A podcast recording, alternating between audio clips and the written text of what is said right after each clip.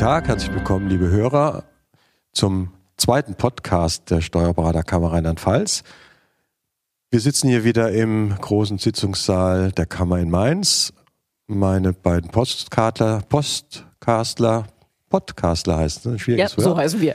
Heißt, so heißt ihr, das ist ihr, das seid die Anne Überfeld und der Ralf Nick.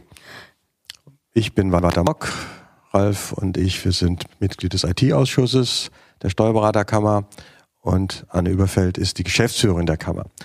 Ja, wir haben uns heute das Thema E-Mail, E-Mail-Verschlüsselung und äh, Kommunikation mit der Finanzverwaltung äh, als Thema ausgesucht.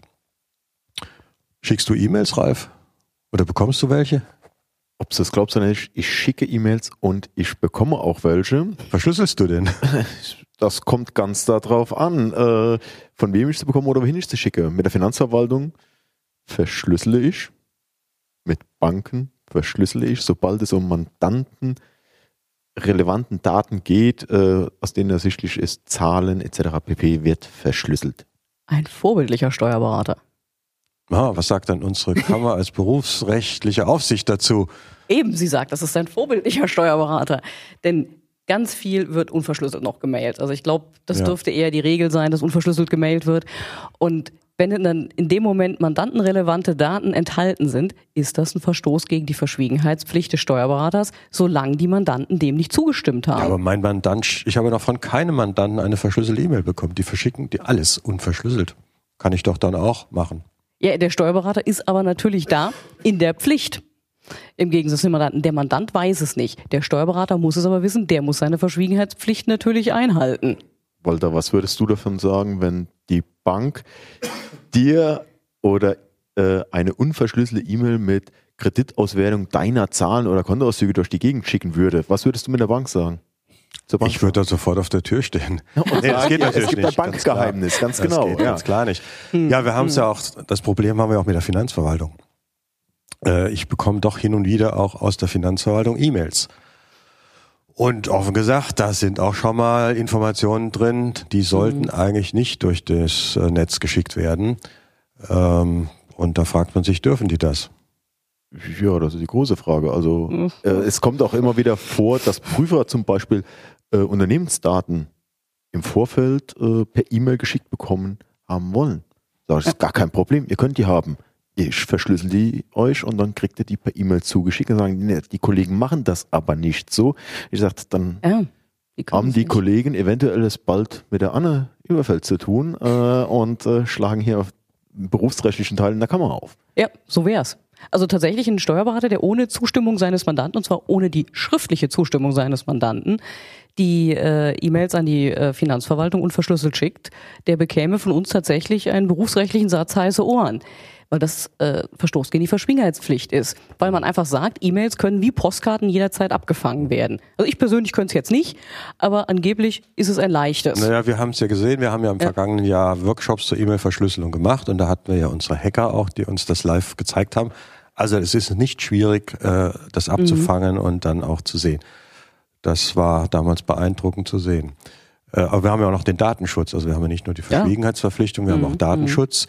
Äh, wenn wir also insbesondere bei Mandanten die Löhne bearbeiten, verschicken, dann geht es ja auch um fremde Personen, deren Daten wir schicken, mit denen wir gar kein äh, Steuerberatungsverhältnis haben, sondern da äh, greift eigentlich das Datenschutzgesetz schon und mhm. da sind wir ja auch von betroffen.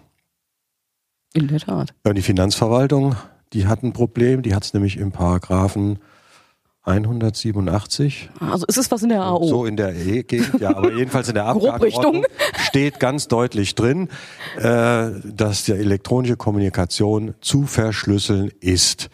Und äh, insomit ist eigentlich ist der Finanzverwaltung gar nicht möglich, E-Mails zu schicken, weil die verschlüsseln eben nicht, weil sie es nicht können. Wie, die können es nicht? Bitte? Wie, die können es nicht? Nee, die können es derzeit nicht. Sie machen es nicht und trotzdem wird geemailt. Es ist also in der Praxis, glaube ich, ein großes Problem und aber auch ein großes Bedürfnis mhm. zu mailen, denn also wir als, als Beraterschaft, wir mailen, wir wollen mailen.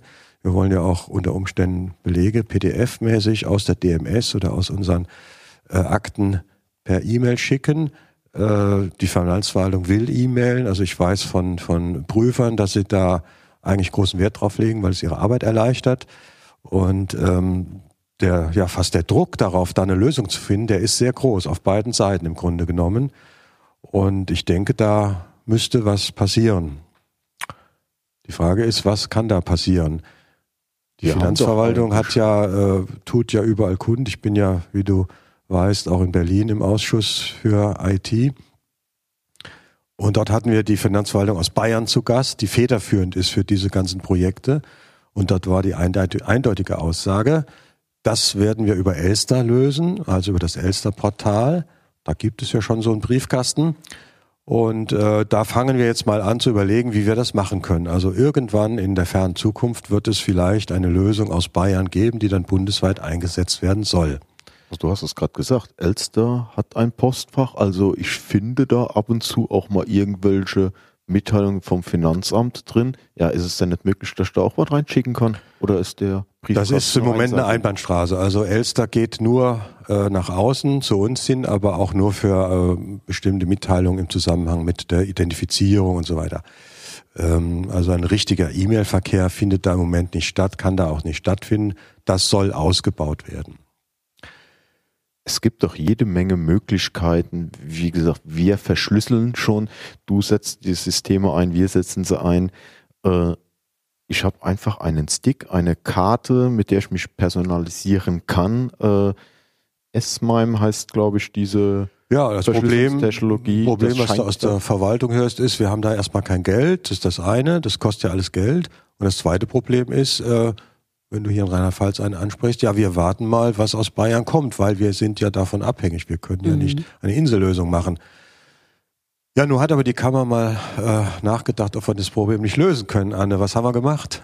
Ja, auf Anraten des großen Vorsitzenden, der ja auch hier moderiert, äh, haben wir tatsächlich ähm, Vertreter vom Finanzministerium, vom Innenministerium, also Landesbetrieb Daten und im Information heißt es genau, sein Tochter nenne ich es mal, des Innenministeriums und jemanden von DATEV sowie im Steuerberater an einen Tisch gesetzt und haben überlegt, was können wir machen, was könnte es denn geben, was schnell in Rheinland-Pfalz umsetzbar ist. Ja, und dann wurde vom Finanzministerium eben das, was du eben auch schon geschildert hast, gesagt, ja, wir warten auf Bayern und das kann noch eine Weile dauern und eigentlich gibt's keine Möglichkeit, aber es wäre sehr wünschenswert. Das wurde dann alles vom Finanzministerium vorgetragen. Und dann lächelte der Vertreter des Innenministeriums und meinte, oh, wir haben eine Lösung. Und ähm, das hat uns dann doch sehr erstaunt. Und in der Tat scheint es sich herauszukristallisieren, dass es wohl in Rheinland-Pfalz so eine Art Postfachlösung gibt, ähm, die auch für die Finanzverwaltung übertragbar wäre, durch dieses Innenministerium entwickelt, beziehungsweise dessen Tochterbetrieb LDI. Und DATEV und dieses LDI wollen jetzt testen, ob das tatsächlich funktioniert. Wenn wir diese Möglichkeit tatsächlich dann hätten, hätten wir in Rheinland-Pfalz vielleicht eine gute Lösung. Ja, also ich war da an dem Tag sehr erstaunt, äh, was das LDI da vorgetragen hat, dass es also hier so ein ja, Rheinland-Pfalz-weites quasi Intranet gibt und äh, da soll die, äh, die, die Justiz ist da angeschlossen, die also mhm, darüber genau, schon kommunizieren, verschlüsselt. Es soll auch mit der BASF ein Abkommen da geben. Also im Grunde genommen äh, haben wir gemerkt, es gibt bereits eine Lösung. Und unsere beiden Techniker, also der Herr Herbel war das von der DATEV und der Techniker vom LDI, die haben sich mal kurz so ein bisschen fachchinesisch unterhalten mit S-Mine und da, äh, wie heißt das, diese Schlüssel austauschen und so weiter. Das klang alles so nach dem Motto, das ist kein Problem, das können wir, das kriegen wir hin. Und äh, ich hoffe, Ende nächster Woche kriegen wir eine Information, eine Rückmeldung von DATEV, ob diese diese E-Mail-Verschlüsselungsaustausch gepasst hat, ob das funktioniert.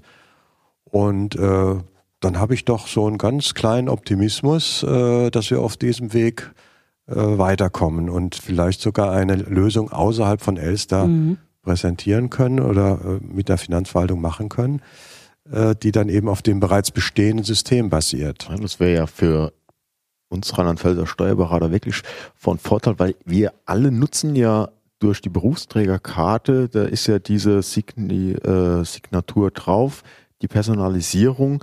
Das heißt, wir haben den Schlüssel quasi mhm. schon mhm.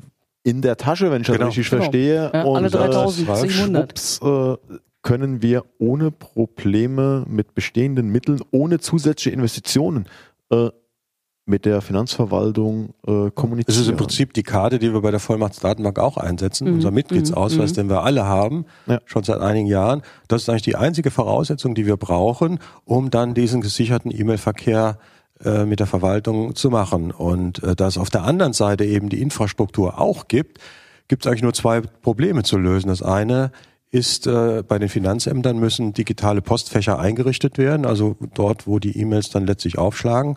Und die müssen dann im Haus entsprechend verteilt werden. Aber Aber ist denk- das ein Problem? Das Weil auch- sollte eigentlich kein Problem sein, weil ja auch heute schon die E-Mails natürlich existieren und auch dahin kommen, wo sie hin sollen. Also warum soll das dann nicht auch gehen? Und das zweite Problem, es gibt vielleicht noch das eine oder andere AO-Problem, Datenschutz intern. Aber ich behaupte mal, wenn die äh, rheinland-pfälzische Justiz das nutzt und dann werden die diese Probleme gelöst haben. Das denke ich auch. Gut, wir werden natürlich auch die AO-Referenten vom Finanzministerium auch noch einbinden in die Sache und wenn es technisch klappt, dass dann die AOler sozusagen nochmal Feedback geben, wo sie ihre Bedenken sehen. Dann ist quasi Rheinland-Pfalz das kleine gallische Dorf. So wäre Wir das. sind dann ein E-Mail-Dorf, genau. äh, und die Rest, der Rest der Republik, der Republik ist in einem schwarzen Loch unverschlüsselt, aber jeder kann dann mitlesen. Ja, das wäre eine schöne Sache, wenn das klappt. Die OFD in Koblenz wird mit im Boot sein, denke ich. Die ist ja für die technische Umsetzung äh, zuständig. Wir haben den Kontakt dahin und äh, die Planung ist wie, Anne? Was haben wir vor? Also wir wollen noch vor den Sommerferien einen zweiten Termin finden, in dem wir eben dann nochmal alle an einen Tisch setzen. DATEV, Innenministerium, Justizministerium, Finanzministerium und ähm, dann mal sehen, wie es weitergeht. Vielleicht schaffen wir dann schon eine Lösung. Ja, also meine Hoffnung wäre, wenn wir das bis Ende des Jahres in trockenen Tüchern haben, weil es sind ja eigentlich nur noch interne Dinge zu klären. Das, was ja häufig ein Problem ist, so, so ein Netzwerk einzurichten, äh, Karten zu verteilen, das steht ja alles. Mhm. Also die ganze, alles, das. Ganze äh, funktioniert. Wenn wir den Test nächste Woche haben, dann wissen wir, das funktioniert. Und äh, wie ich im Umfeld ja gehört habe, und wir alle, ist äh, der Druck, da eine Lösung zu finden, relativ stark. Es ist ja auch, wie gesagt, in Bayern, äh, man ist dabei. Äh, das steht auf der Agenda, das ist ein wichtiger Punkt. Nur ähm, diese Lösungen äh, bundesweit, das dauert und dauert. Das wissen wir von anderen Dingen. Und viele EDV-Projekte, die im Bund äh, gestartet werden, funktionieren erstmal nicht, äh, werden dann verschoben und so weiter. Also äh, da habe ich nicht die Hoffnung, dass das so schnell kommen Ja, wird. viel- vielleicht kommt die rheinland-pfälzische Lösung ja irgendwann bis nach Bayern. Könnte gut sein. Äh, Das LDI ist ja ein, wie wir gehört haben, ein wirtschaftlicher Geschäftsbetrieb, die ja auch gewinnorientiert arbeiten und die haben dieses Projekt wohl auch nach Hamburg, Nach Hamburg, äh, mhm. transportiert und da implementiert. Und äh, ja, weshalb soll es nicht umgekehrt gehen, dass jetzt Rheinland-Pfalz für die anderen Bundesländer diese Lösung, die ja da ist, dann umsetzt. Ne? Aber das wird dann irgendwann eine politische Sache sein. Äh, da werden wir wenig Einfluss haben. Aber so wie die äh, Gespräche im Vorfeld mit den Betroffenen hier im Lande gelaufen sind, haben wir da eigentlich ja offene Türen eingestoßen. Äh, da war jeder bereit mitzuarbeiten und äh, zu sagen, jo, wir müssen das Problem lösen und wenn ihr da was habt oder wenn ihr das jetzt macht, wir sind dabei. Es ist zwar ein bisschen merkwürdig, dass wir als, als Steuerberater letztlich eine Lösung äh, in die Finanzverwaltung bringen, die da eigentlich vorhanden ist, aber gut. Ähm, manchmal gehört ein bisschen auch geschickte Moderation dazu, um Lösungen für alle dann zu finden. Also ich denke mal, ähm, im Moment sind wir da auf einem guten Weg. Ja, das wäre schön. Zwei Jahre nach unserem ersten Workshop E-Mail-Verschlüsselung äh, jetzt einen so weitreichenden Erfolg ver, äh, ver, vermelden könnten für die Kollegen. Das wäre super. Wäre eine schöne Sache. Unsere Workshops damals waren ja, waren ja erfolgreich gewesen. Wir hatten hohe, hohe Teilnehmerzahlen an den Standorten und das hat ja gezeigt, dass das Thema ein Thema ist, was im Lande äh, gesehen wird und äh, ja, wir wären dann auf dem Weg konsequent weitergegangen, wenn wir das umsetzen können. Also ich bin da äh, wirklich im Moment ganz guter Dinge. Das war unser zweiter Podcast zum Thema E-Mail-Verschlüsselung. Und wir treffen uns dann in Kürze zu unserem dritten Podcast. Ich freue mich schon drauf. Wiederhören allerseits. Tschüss. Und Tschüss. tschüss.